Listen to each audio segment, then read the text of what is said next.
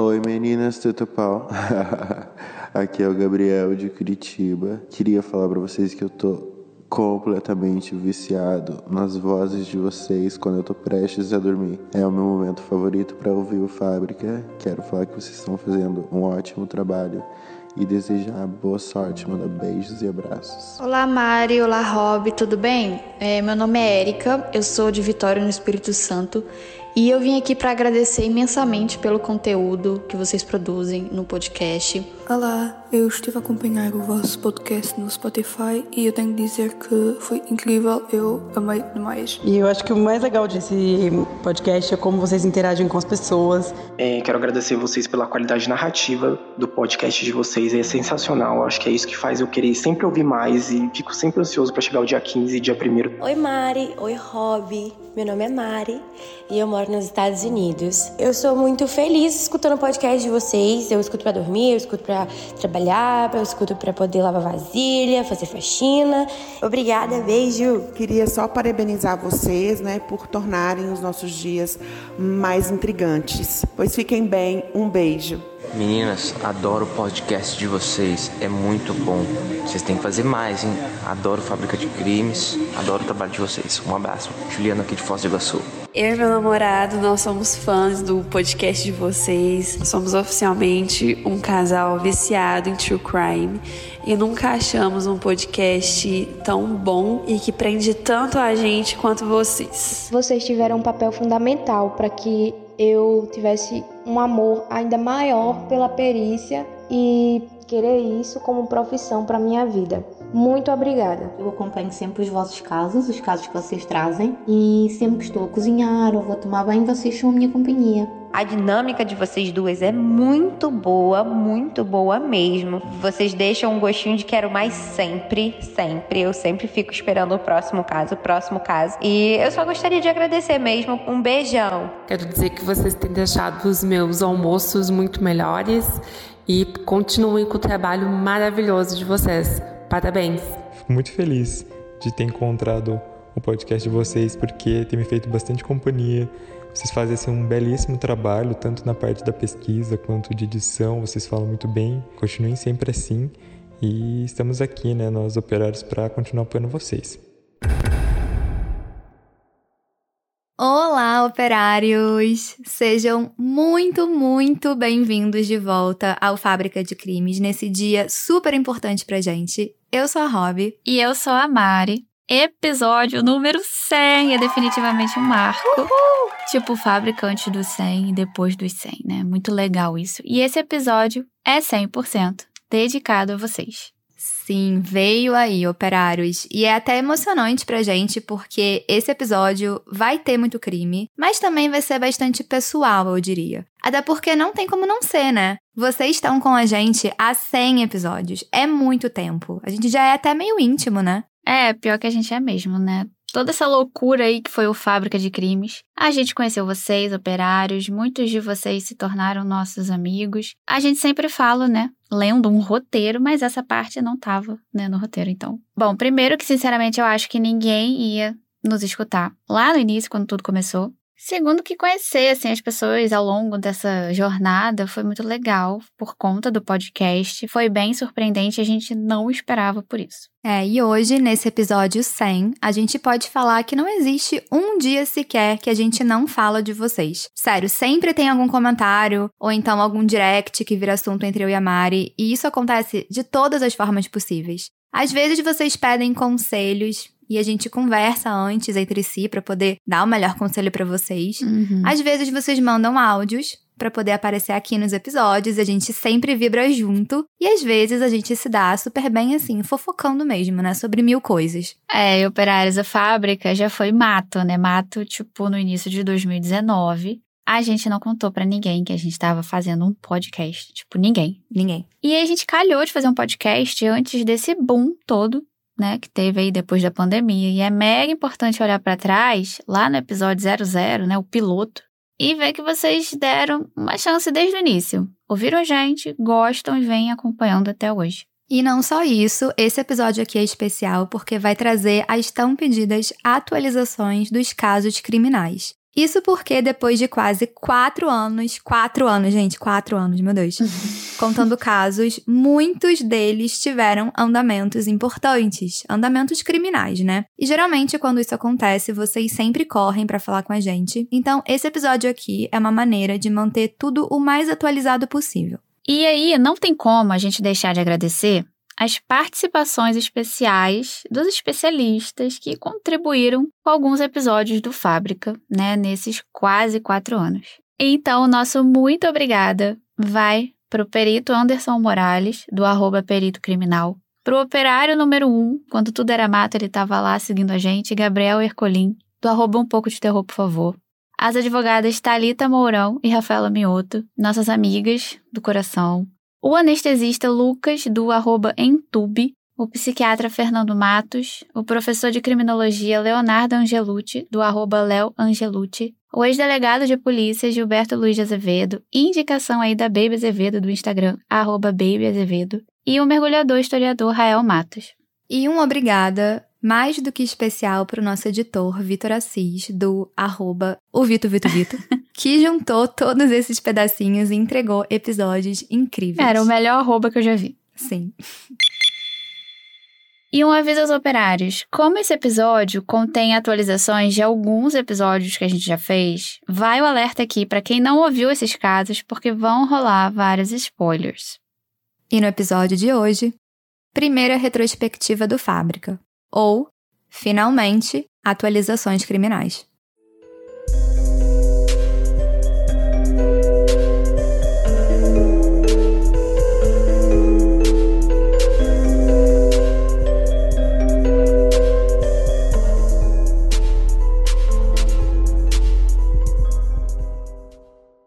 Antes de tudo, a gente precisa falar sobre o tipo de atualização que a gente vai dar aqui.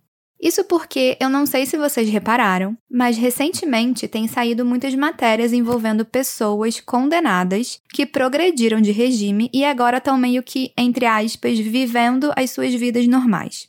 E aqui o que a gente vai falar não é muito do que é certo ou errado. É mais uma indagação de até que ponto saber da vida privada daquela pessoa é relevante para o caso em si.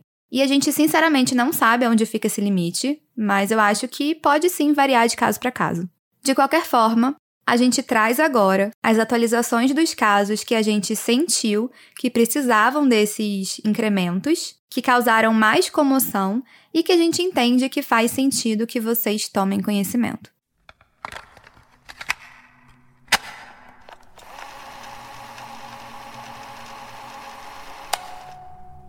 Ladrão no prédio, jogaram uma criança dela de cima, pelo amor de Deus. Então vamos lá. A gente vai começar indo lá no episódio 2, gravado em outubro de 2019 e que contou o triste caso da Isabela Nardoni. Esse é um caso super curtinho que a gente gravou quando a gente nem sabia direito o que estava fazendo. Essa história já faz parte da memória de todo brasileiro. A Isabela tinha apenas 5 anos quando foi agredida e jogada de um prédio pelo próprio pai, o Alexandre Nardoni, e pela madrasta Ana Carolina Jatobá. É, tanto o Alexandre quanto a Ana Carolina foram condenados e foram para Tremembé, no interior de São Paulo. Aliás, volta e meia, eu e a Rob, a gente comenta de Tremembé, que merecia um episódio à parte, né? Porque muitos acusados de crimes de grande repercussão cumprem pena lá.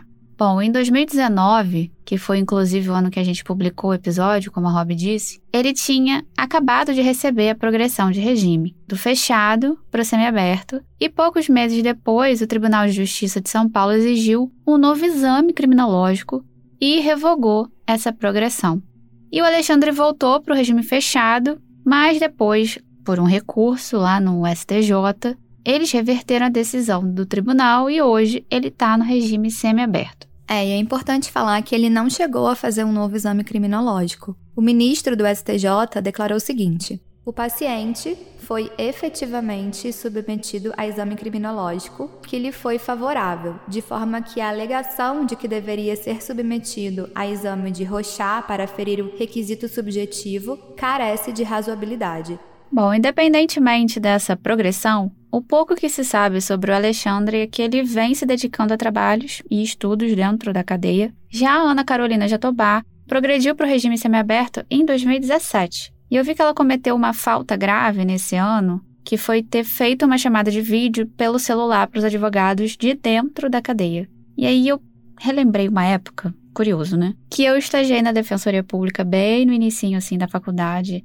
E eu fazia exatamente isso, eu fazia as defesas desses presos que cometiam faltas graves faltas em geral, né, durante o regime, mas aí depois eu também saí porque eu não gostava do estágio. Enfim, inclusive, a gente já tinha terminado esse roteiro quando literalmente na semana passada, dia 20 de junho, a Ana foi pro regime aberto.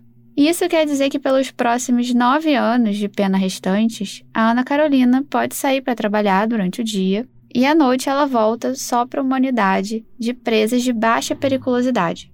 Só que São Paulo não tem esse tipo de unidade, né, que se chama casa de albergado. Por isso a Ana Carolina vai voltar para casa todas as noites. E os boatos são que ela planeja cursar moda e seguir o relacionamento amoroso com Alexandre depois que os dois cumprirem a pena. Mas é aquilo que a gente falou no início, né? A gente não tem nada com isso, mas a gente ressalta que talvez a mídia fique em cima. Eu acredito que fique em cima, sim, né, a mídia, porque além de gerar curiosidade e, de certa forma, indignação de algumas pessoas, gera buzz, né, para essas páginas de fofoca. É, e é justamente nessa parte do sensacionalismo que as notícias necessárias acabam se perdendo. E a gente aqui, quando viu essa notícia aí, não pôde deixar de pensar na Ana Carolina Oliveira, que é ninguém mais, ninguém menos que a mãe da Isabela Nardoni. No momento que saiu essa notícia da progressão da Ana Carolina Jatobá para o regime aberto, ela contou que estava dirigindo e que teve que parar o carro para poder retomar a consciência. E nas palavras dela, sabia que esse dia chegaria, só que não tão rápido. Nunca estamos preparados para isso, né? Senti tristeza, muita tristeza. Se minha filha não volta para casa, eles, os condenados, também não deveriam voltar. O Ministério Público disse que vai recorrer dessa decisão que determinou a progressão do regime e, como sempre, a gente vai continuar acompanhando.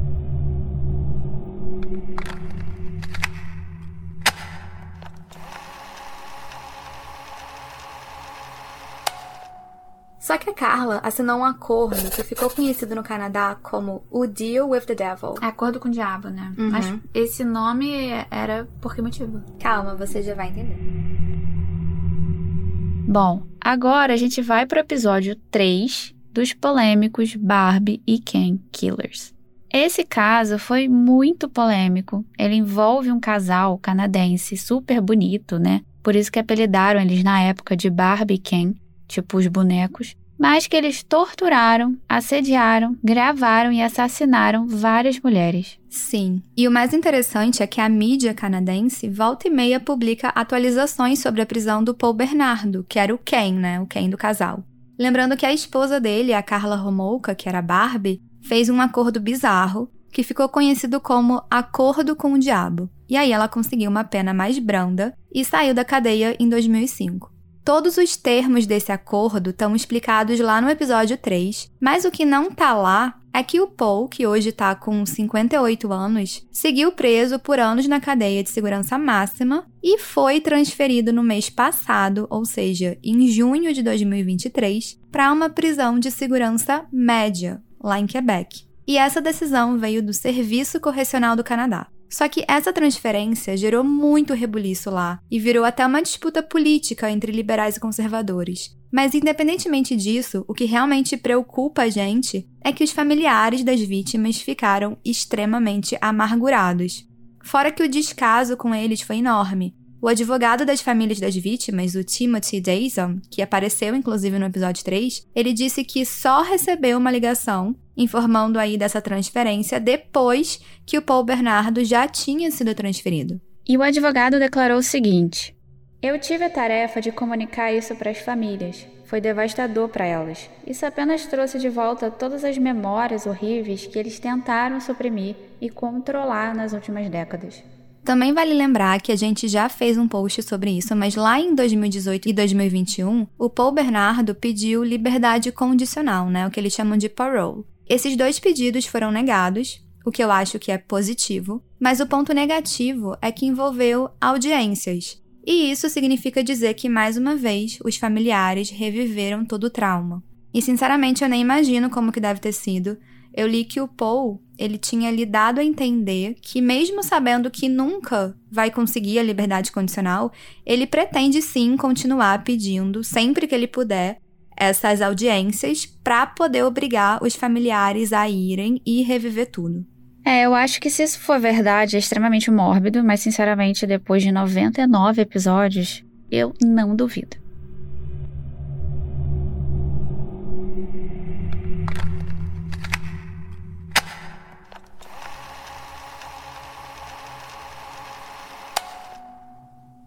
Ela entra no apartamento, vê a porta do quarto aberta, repara que a janela estava aberta também, porque acabou entrando um vento muito forte que fez a porta bater.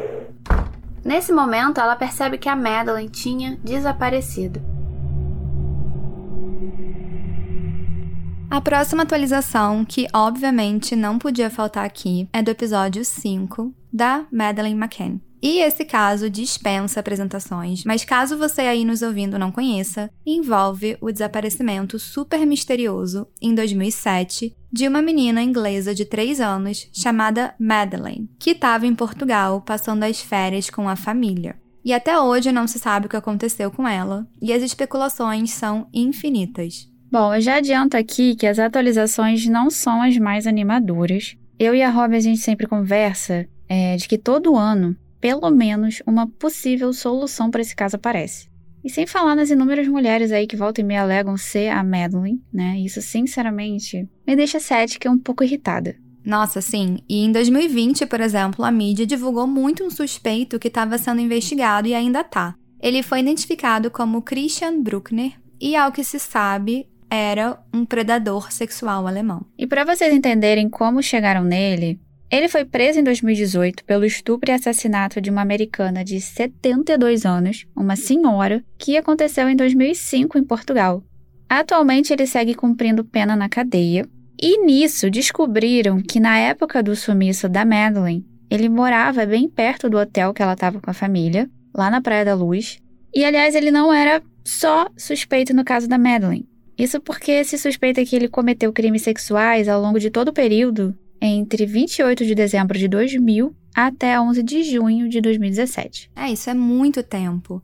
E isso são as suspeitas, porque de fato mesmo, a gente sabe que em 94, quando ele tinha apenas 17 anos e ele ainda morava na Alemanha, ele molestou uma menina de 6 anos e acabou cumprindo dois anos de prisão. Depois de cumprir essa pena, ele se mudou para Portugal. Aí, em 2005, ele abusou da senhora de 72 anos e dois anos depois teve o desaparecimento da Madeleine. E aí, por conta dessa suspeita do Christian no caso da Madeleine, as autoridades alemãs pressionaram as autoridades portuguesas para poder investigar os arredores da região onde ele morava nessa época, né, de 2007, e descobriram DNA dele perto da cena do crime. E assim, tem também uma outra pista que talvez ligasse ele a Madeleine, mas essa eu confesso que eu achei meio fraco. Uhum. Isso porque, aparentemente, o Christian chamou a atenção da polícia pela primeira vez porque um amigo dele denunciou ele lá em 2017. E esse amigo, que se chamava Helg Brochin, disse que ele conheceu o Christian nos anos 2000, em Portugal. E os dois eram envolvidos na época com tráfico de drogas. Nenhuma flor que se cheire, né?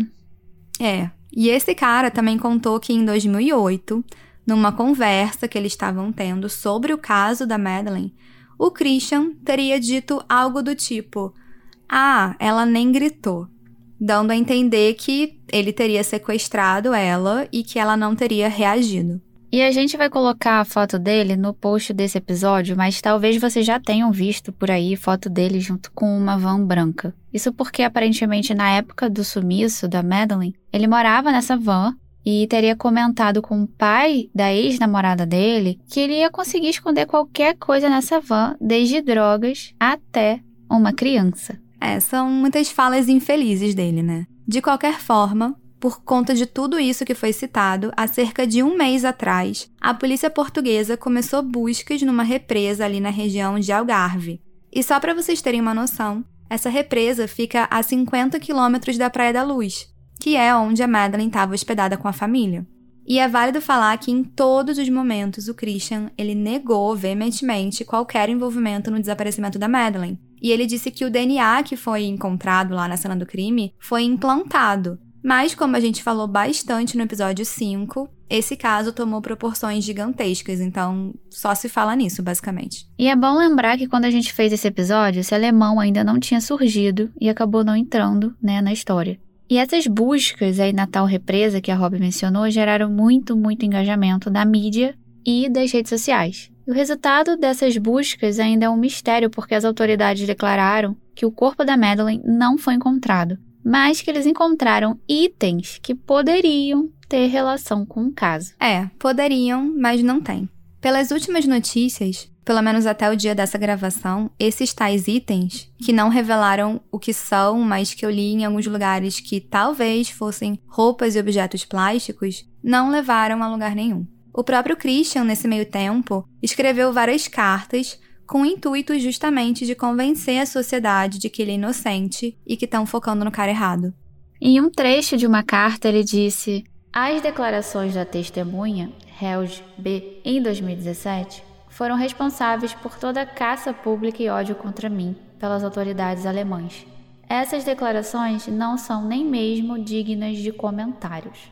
Assim, a parte mais bizarra é que no final de uma das cartas ele termina com um desenho de uma flor com as pétalas sendo arrancadas e escreve culpado e não culpado, em referência, tipo, bem me quer, mal me quer. A grafóloga Tracy Trussell analisou a grafia dessas cartas e declarou que elas indicam alguém que quer comandar e controlar, e acrescentou que o longo golpe final na letra S reclinada simboliza alguém que sofre com sentimentos de culpa. Ele também fez um desenho bem sinistro de um corredor de cela, e esses desenhos todos já estão lá no post do Instagram. Mas a pergunta que fica é: será que ele tem mesmo envolvimento?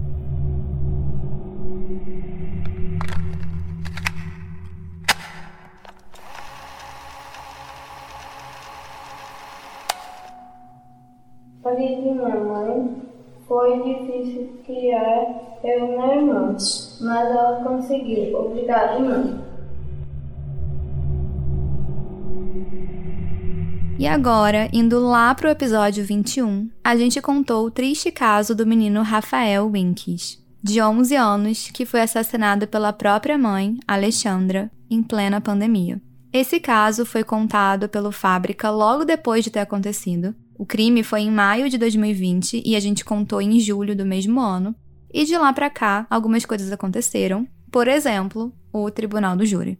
Como a gente conta no episódio 21, a Alexandra foi acusada de homicídio qualificado, ocultação de cadáver, falsidade ideológica e fraude processual. E o tribunal do júri aconteceu em janeiro desse ano, lá em Planalto, no Rio Grande do Sul.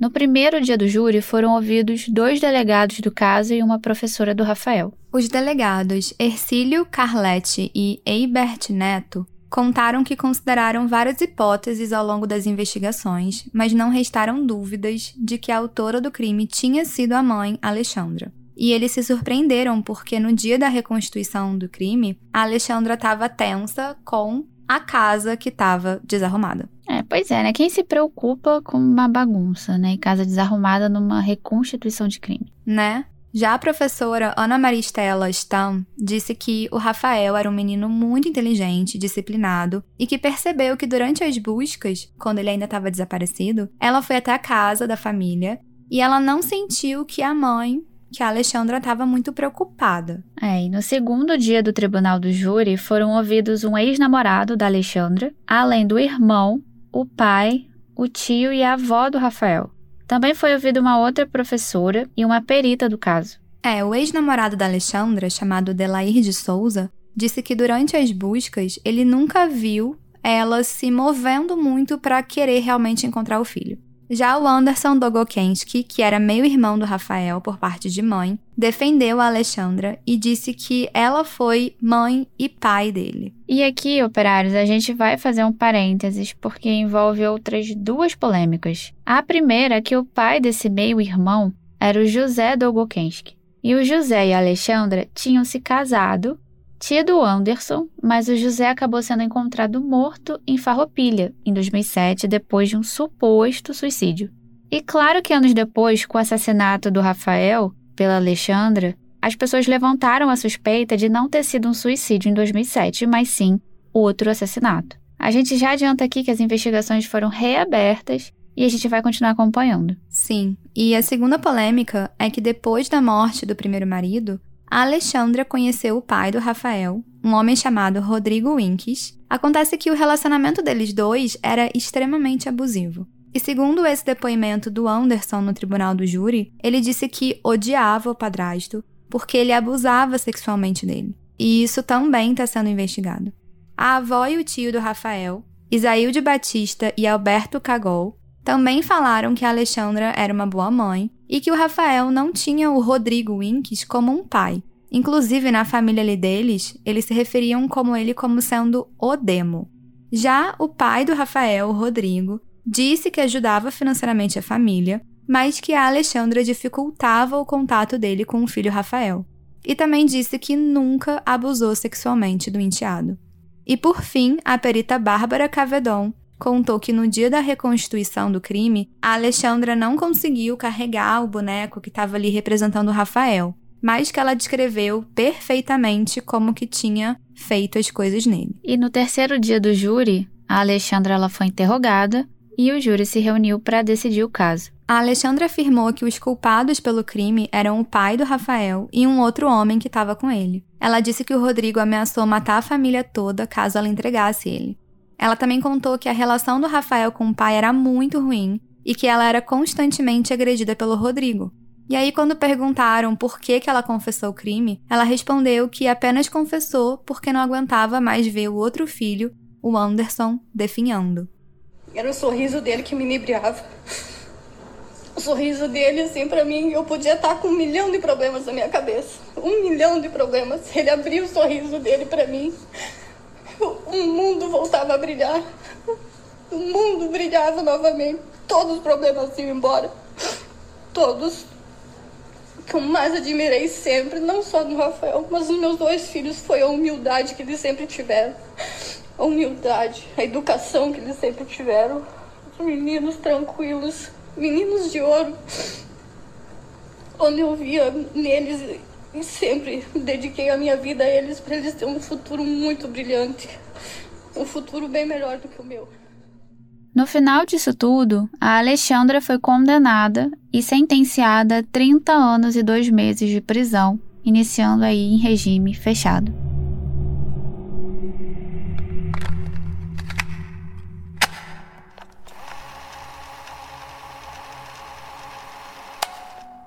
Eu não perdi um marido, eu perdi mais do que isso, eu perdi um amigo, um parceiro, e eu quero justiça, seja quem for que tenha cometido tal, tal, tal ato, eu quero justiça pelo que aconteceu ao meu marido.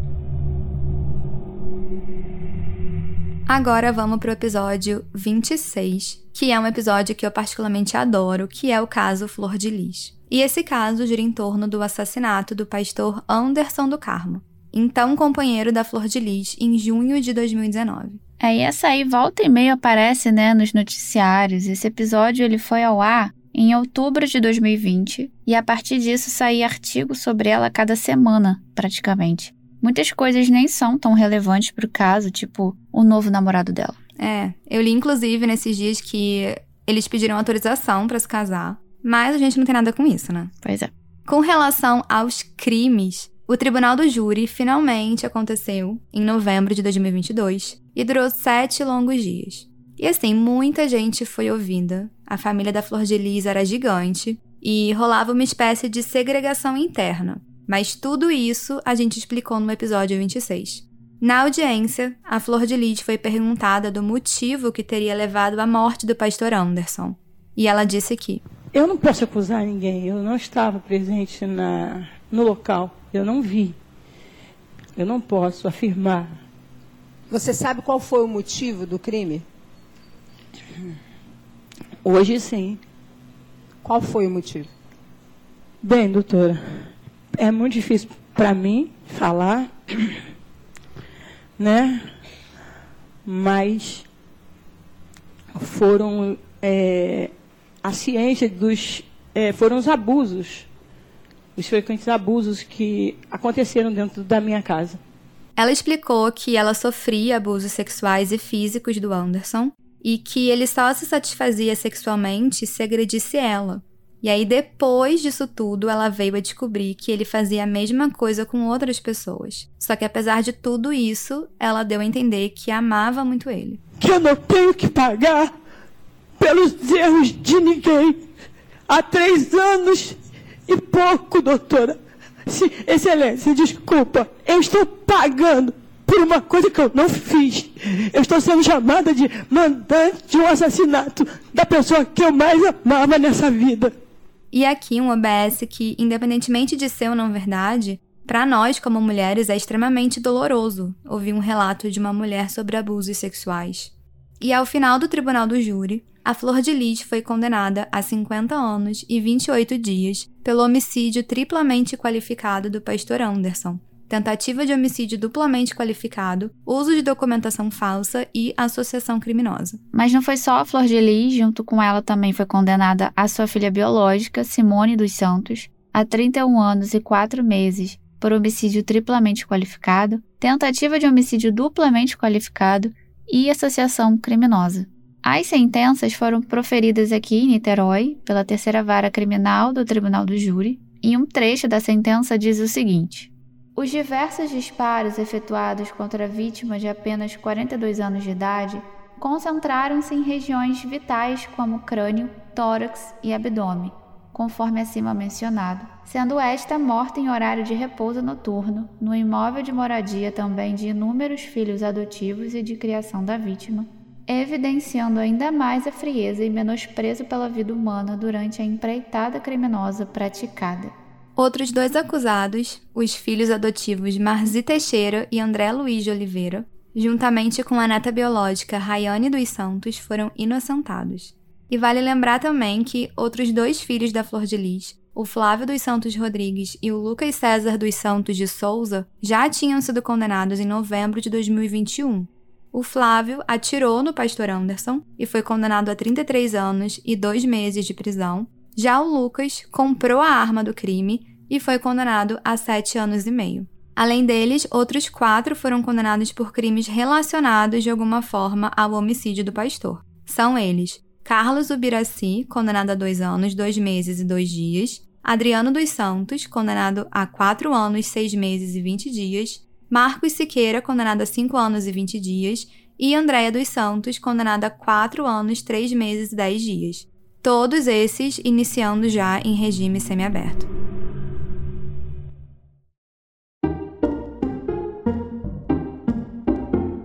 Olá, operário! Interrompemos a história rapidinho para dar um mini aviso. Você que é viciado em true crime e queria ouvir mais episódios do Fábrica, a gente tem uma boa notícia. Pois é, não sei se vocês estão sabendo, mas você pode fazer uma hora extra no Fábrica de Crimes pela plataforma da Aurelo. A Aurelo também é uma plataforma de áudio, mas só de podcast, e que tem ajudado muito quem produz conteúdo. E lá os operários podem apoiar o Fábrica de Crimes, tipo financeiramente, para ajudar no crescimento do podcast e aí, em troca, vocês ganham acesso a episódios exclusivos todo mês. Além do que, os nomes dos operários apoiadores entram na área dedicada a eles no nosso site www.fabricadecrimes.com.br. Então, para apoiar o Fábrica, basta acessar pelo seu computador o site orelo.cc barra Fábrica de Crimes. Lá você clica em apoiar e desbloqueia episódios exclusivos. Isso aí!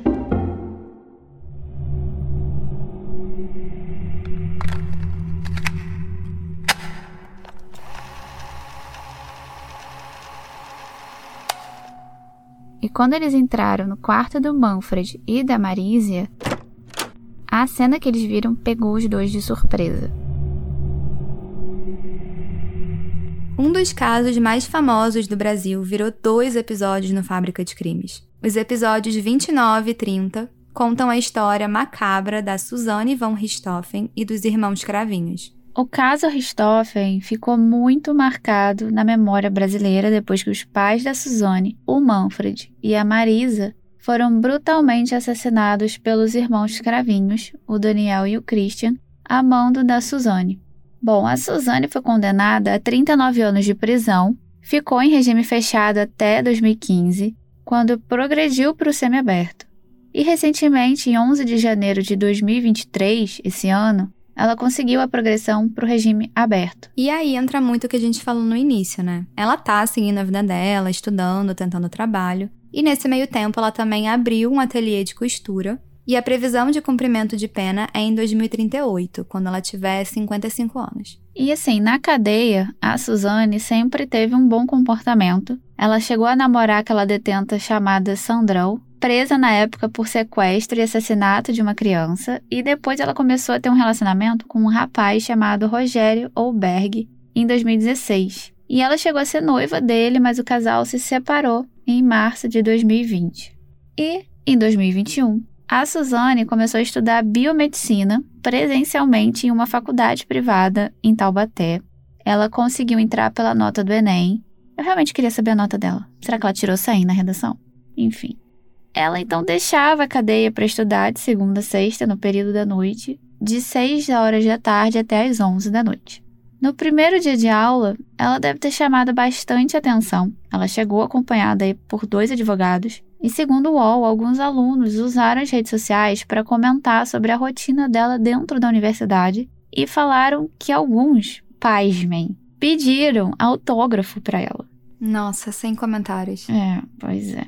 Em outubro do ano passado, ela apresentou um trabalho sobre maternidade num congresso organizado pela faculdade e o trabalho era sobre os desafios da gestação tardia e a importância das tecnologias reprodutivas. E no ano de 2022, ela teve autorização da Justiça para fazer um curso de informática nas férias da faculdade, porque, segundo essa reportagem, ela foi presa numa época realmente que a internet era muito diferente. E aí, quando ela saiu, ela meio que precisava de um curso para se inteirar, né? Ah, isso é bem interessante. Enquanto isso, Daniel Cravinhos, que hoje prefere ser chamado de Daniel Bento, foi condenado a 39 anos e 6 meses e o Christian Cravinhos a 38 anos e 6 meses. O Daniel foi para o regime aberto em 2017 e começou a trabalhar com customização de motos. Em uma entrevista recente, o Daniel deixou claro que o seu relacionamento com a Suzane terminou em 31 de outubro de 2002 data em que ele e o seu irmão Christian Cravinhos assassinaram Marisia e Manfred von Richthofen. Ele ponderou que a Suzane foi a mentora do crime, mas que ele próprio e o seu irmão também carregam a responsabilidade pelos assassinatos. Se ele encontrasse a Suzane atualmente, ele diria: boa sorte em sua caminhada, e seguiria o próprio caminho. Ele lamentou o envolvimento do irmão Christian no crime e lamentou as consequências do crime na vida do irmão da Suzane, o Andréas. E por falar no Andréas, na verdade, pouquíssimo se falou dele, né, nas notícias. Ele também foi uma vítima, afinal ele perdeu os pais assassinados a mando da própria irmã, e depois do crime, o Andrés foi viver com a avó e com o tio, que passaram a ser os tutores dele, e segundo a revista Isto É, ele sempre teve medo de ser associado com esse crime, tinha medo de ser reconhecido também pelo sobrenome dele. E em 2005, o Andréas chegou a ser aprovado no vestibular de farmácia e bioquímica na USP, passou também numa faculdade de medicina, a Unifesp, e assim, ele é muito inteligente, fez doutorado em química lá na USP e tem aí mais de 10 publicações científicas no mundo acadêmico. E parece que ele afirmou alguns anos atrás que queria sair do Brasil que tinha convites de estudo lá no exterior, mas não se sabe ao certo se ele foi, né? Se ele aceitou.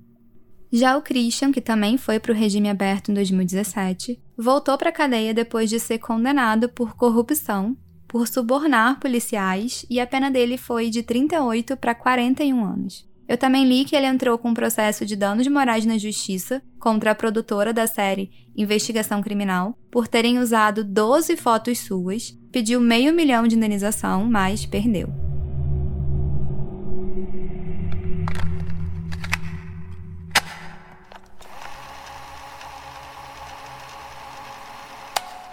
Isso não existe. Não, tem, não existe essa hipótese.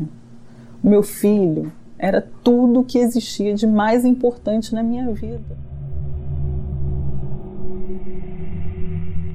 Dessa vez, a atualização é do nosso episódio 44, sobre o triste caso do menino Henri Borel, vítima de homicídio pelo padrasto Jairo Souza, mais conhecido como Jairinho, e pela mãe Monique Medeiros. E esse foi mais um dos casos que teve repercussão nacional e que a gente teve acesso ao processo judicial, né, aqui pelo Tribunal de Justiça do Rio, porque ele tramita sem sigilo. Então foi um episódio bem correto, digamos assim, né, bem ali reproduzindo só os fatos que constavam no processo mesmo. Na semana passada, eu, Mari, acabei descobrindo que a doutora Ana Beatriz Barbosa, psiquiatra e escritora de vários livros, entre eles Mentes Perigosas, que eu adoro ela, lançou um videocast no YouTube onde ela entrevista várias pessoas interessantes, chamado Pod People, e um episódio do podcast dela me chamou a atenção. Ela entrevistou o pai do Henri, o Leniel Borel. E eu confesso que eu fiquei com um nó na garganta durante a entrevista, porque ver, tipo, Leniel, ele ficou claramente abalado depois da morte do filho ali, dando entrevista, só que ele continua forte lutando para que o caso do filho dele fosse a júri popular. E aqui deixa eu relembrar um ponto. Quando a gente gravou esse episódio, o processo criminal tinha começado há pouco tempo e se esperava que eles realmente fossem julgados pelo tribunal do júri. Isso porque aqueles crimes julgados pelo tribunal do júri são os considerados dolosos contra a vida, ou seja, com dolo, né? Intenção. É. E a justiça pronunciou a Monique e o Jairinho. Quando a gente diz que eles foram pronunciados, significa que eles foram considerados aptos a serem julgados pelo tribunal do júri por crime doloso contra a vida. E isso aconteceu, essa pronúncia, em 1 de novembro do ano passado pela juíza Elizabeth Machado Louro, aqui do segundo tribunal do júri.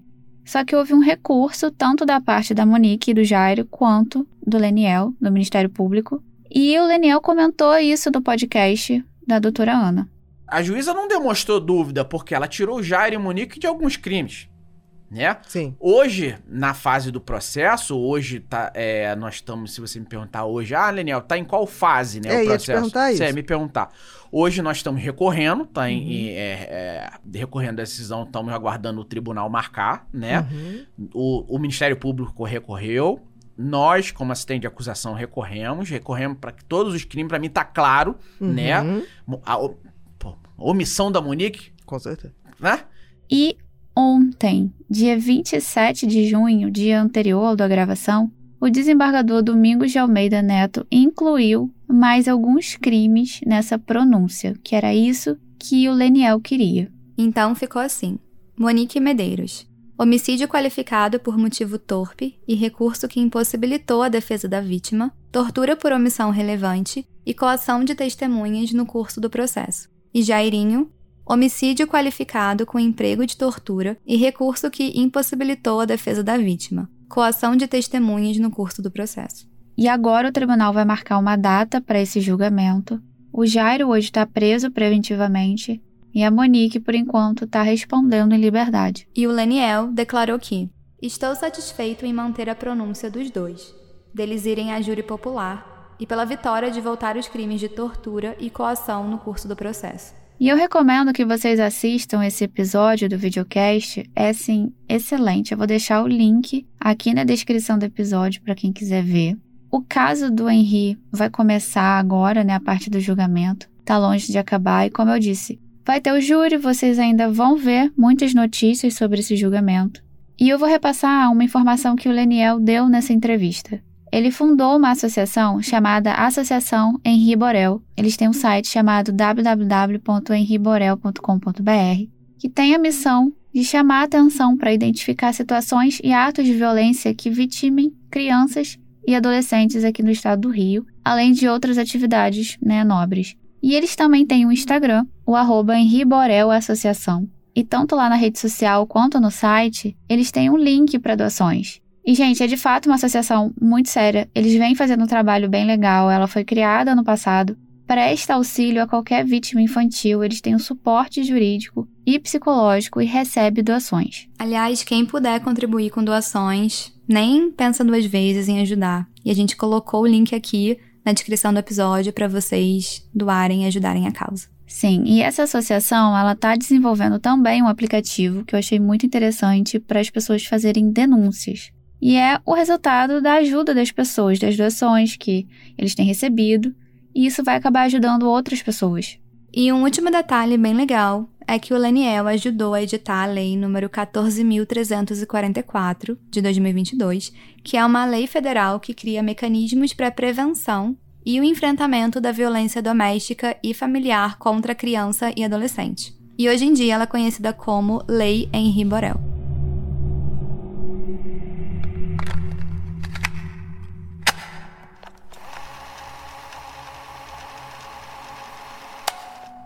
Tinham que ser meninas jovens, brancas, muito magras, de preferência não muito desenvolvidas e que fossem do sul ou do sudeste.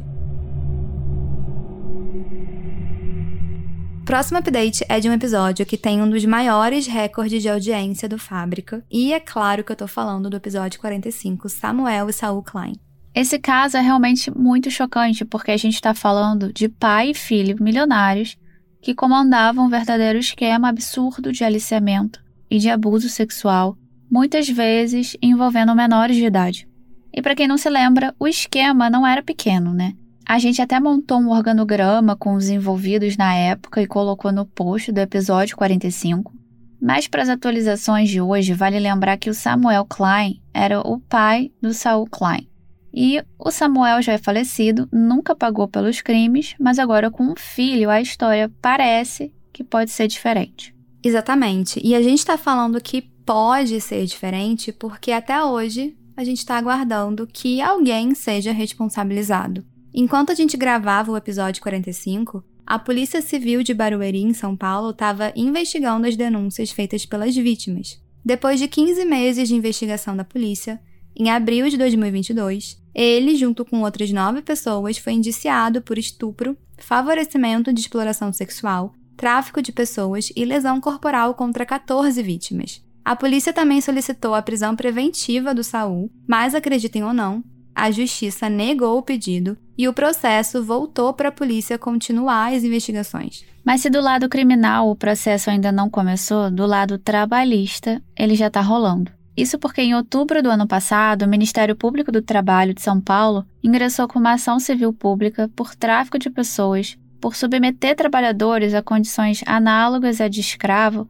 e com trabalhos de natureza sexual. Nessa ação, foram pedidos 80 milhões em indenização pela violação à dignidade das vítimas, ou seja, pelo dano moral coletivo. E na ação é descrito que essas vítimas viviam em situação de vulnerabilidade tanto econômica quanto social, que eram enganadas para trabalhar como modelo, para tirar fotos para campanhas de biquíni ou até para panfletagem. Só que na verdade elas eram aliciadas para o esquema dos Klein. E uma grande preocupação aqui é a necessidade de chamar as vítimas para depor. Então, segundo o Ministério Público do Trabalho, chamar as vítimas para depor novamente causaria constrangimento, porque elas teriam que vivenciar os sentimentos negativos associados à violência sofrida. E uma alternativa apresentada foi a de usar depoimentos já gravados das vítimas, né? Ao invés de submeter elas de novo a tudo isso. E um último detalhe curioso dessa ação civil pública é que o Saul Klein pediu a famosa JG, Justiça Gratuita. Segundo ele, ele está passando por dificuldades financeiras e as custas do processo são muito caras. Em todo caso, a gente já adianta que esse pedido foi indeferido.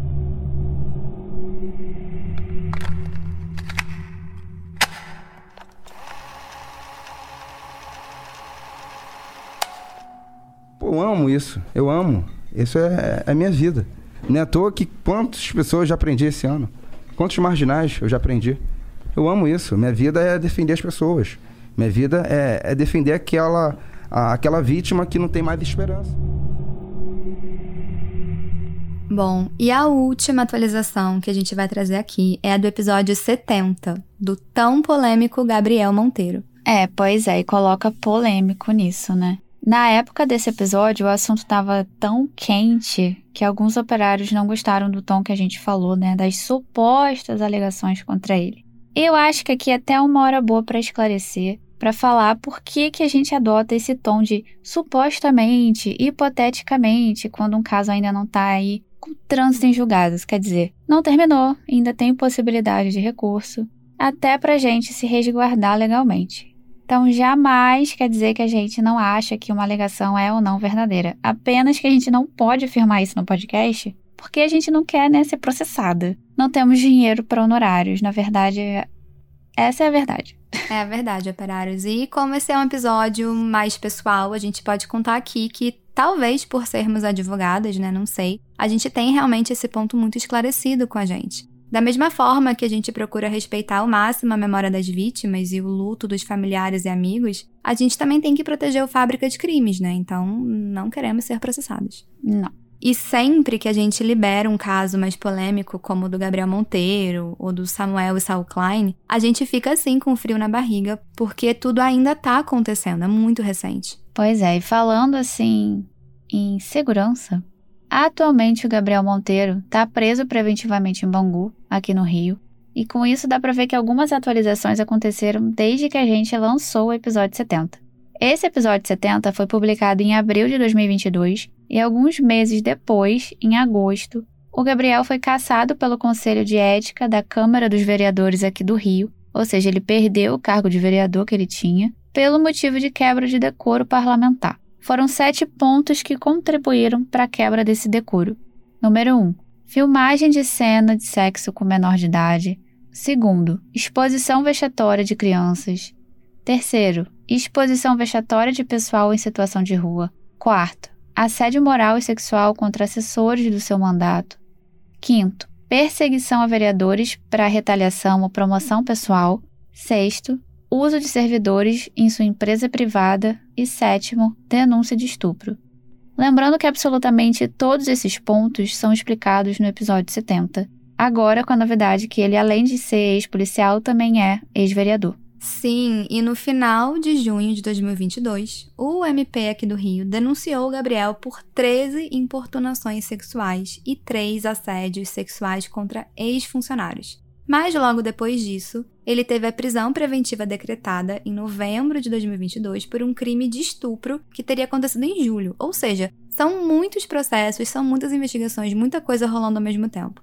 E ao saber disso tudo, dessa prisão preventiva aí, o Gabriel, ele foi, por livre e espontânea vontade, entre aspas, até a delegacia e se manifestou com o seguinte recado pelas redes sociais e pela mídia em geral.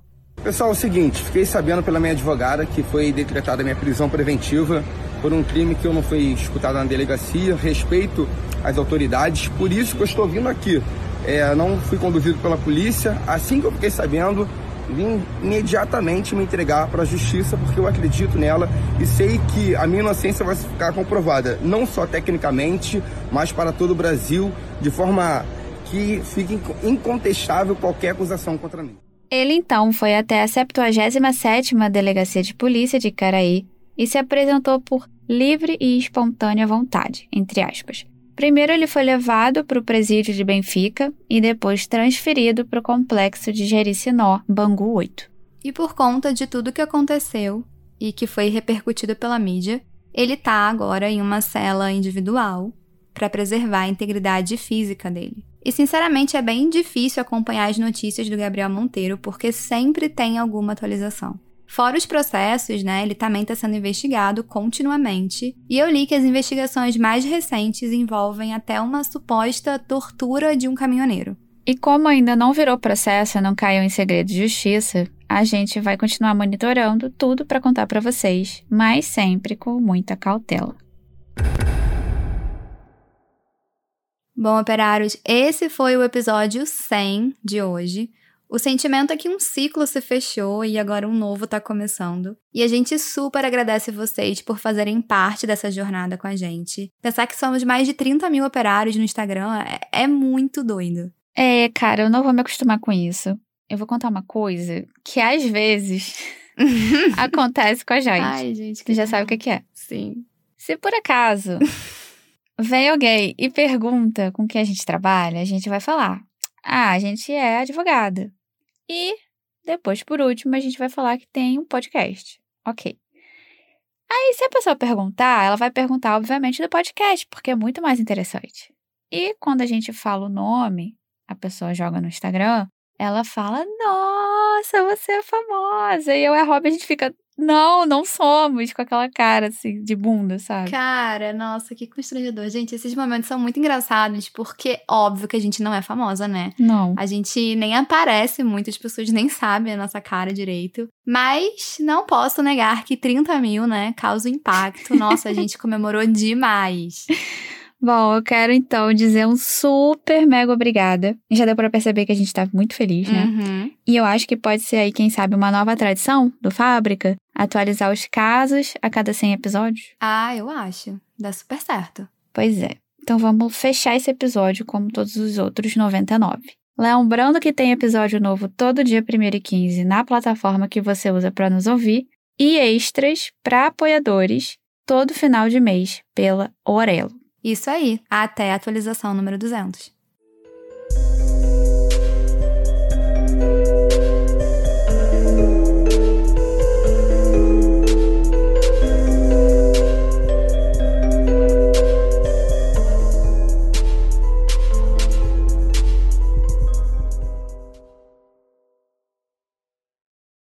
Boom, né, da pandemia. Vou falar de novo.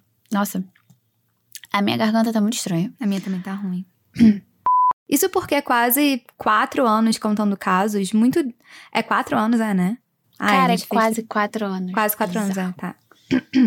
E um obrigada mais do que especial pro nosso editor, Vitor Assis, do arroba Vito Vito Vito. Fala de novo isso. não tem como não falar o Vito Vito Vito. Eu vou rir, mas você continua, tá? É muito Tá. bom. Cara, você adora título gigante, ai meu Deus. Ai, Finalmente atualizações criminais. Ai, meu Deus. Se você pode ser dramático, por que não ser, entendeu? É, por que não ser? É o drama faz parte, é sempre melhor. Aí, não seria legal do tipo. A gente precisa falar sobre o tipo de atualização que a gente. Ih, começou. Oi? Alô? Oi? De presas de baixa periculosidade. Ai, tá passando uma moto. Bruckner, como é que você vai falar isso? Christian? Hum, eu falo. ah, É porque ele é alemão, né? Bruckner. Falaria assim. Bruckner. Bruckner. E esse amigo que se chamava Helg. Helg Brushing. Cadê você? Ai. Tô aqui. Alô? Ué. Cadê a sua fala? Que eu não. Eu perdi. Ai, você. Você tá me Ah, ouvindo? tá aqui. Ah, Você tá me ouvindo? tô. Ah, tá. Ah, é porque eu me guiei pela última palavra, basicamente. Não tem. Tá. Indicam alguém que ele quer comandar e controlar. Alguém que quer. Alguém. Alguém indicam. Ah, não. É alguém que quer. É sem ele. Alguém que quer, né? Tá. É. Indicam alguém que quer comandar e controlar. E, acrescent... e acrescentou que ao longo. E acrescentou. Já o Anderson Dogo, do, Dogokensky. Já o Anderson Dogokensky. Já o Anderson do, Dogokensky. É isso? Dogokensky. Eu vou falar rapidão, assim, sabe? Tipo. Ó, Anderson Dogokensky. Acho que é isso. É Dogokensky? É. Tá, vou falar isso. A Alexandra foi condenada e senten... e sentencia... sentencia. Deixa passar o helicóptero. Nossa senhora, que barulhão. E se ele encontrasse a Suzane atualmente. Ai, senhor. Oi. Meu Deus do céu. Não sou eu, cara. Não sou eu. É o sinal. Cara, é você. Não, não sou, tô, tô parada. Tava. Nossa, eu tô, tava muito, assim, compenetrada lendo aqui. Foi mal. É. pra, tra, tá. O próximo update. Hum, deixa eu só ver se tá captando aqui que os cachorros estão. Foi na última, no último episódio que a gente falou pra quem for fazer o AB fazer constitucional? Foi. Ah, foi episódio extra. Então, operário, se alguém for fazer o AB segunda fase, façam constitucional. Mas quando eu fiz a minha prova, eu fiz a DIN. Mas eu saí com muita dúvida. A DIN é DPF, a DIN é DPF, mas era DIN. Eu Nossa, eu Deus. não lembro mesmo, assim, eu apaguei. Olha que coisa, né? Essas coisas eu não lembro. Que aleatório. Pois é. Segundo ele. Ai, passou uma moto, peraí. E um último detalhe curioso dessa ação civil pública é que o Sol Klein pediu a famosa JG Justiça Gratuita. Porra, agora é uma. Ah! Uma sirene que. Tá. Fala de novo. Depois desse discurso todo, ele foi até a. Como é que lê isso? 77. Septagésima, né? Septagésima sétima.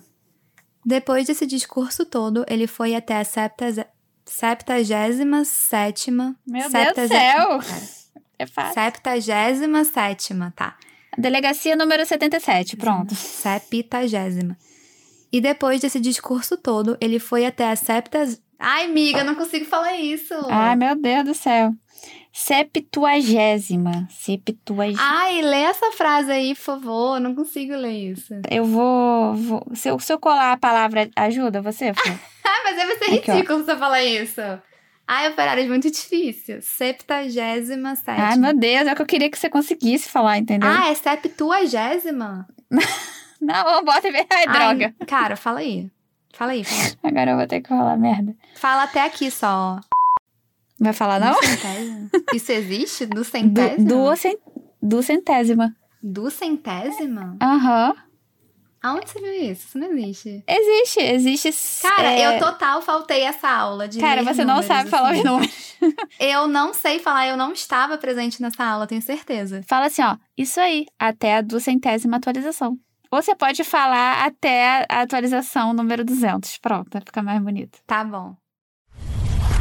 Este podcast foi editado por Vitor Assis.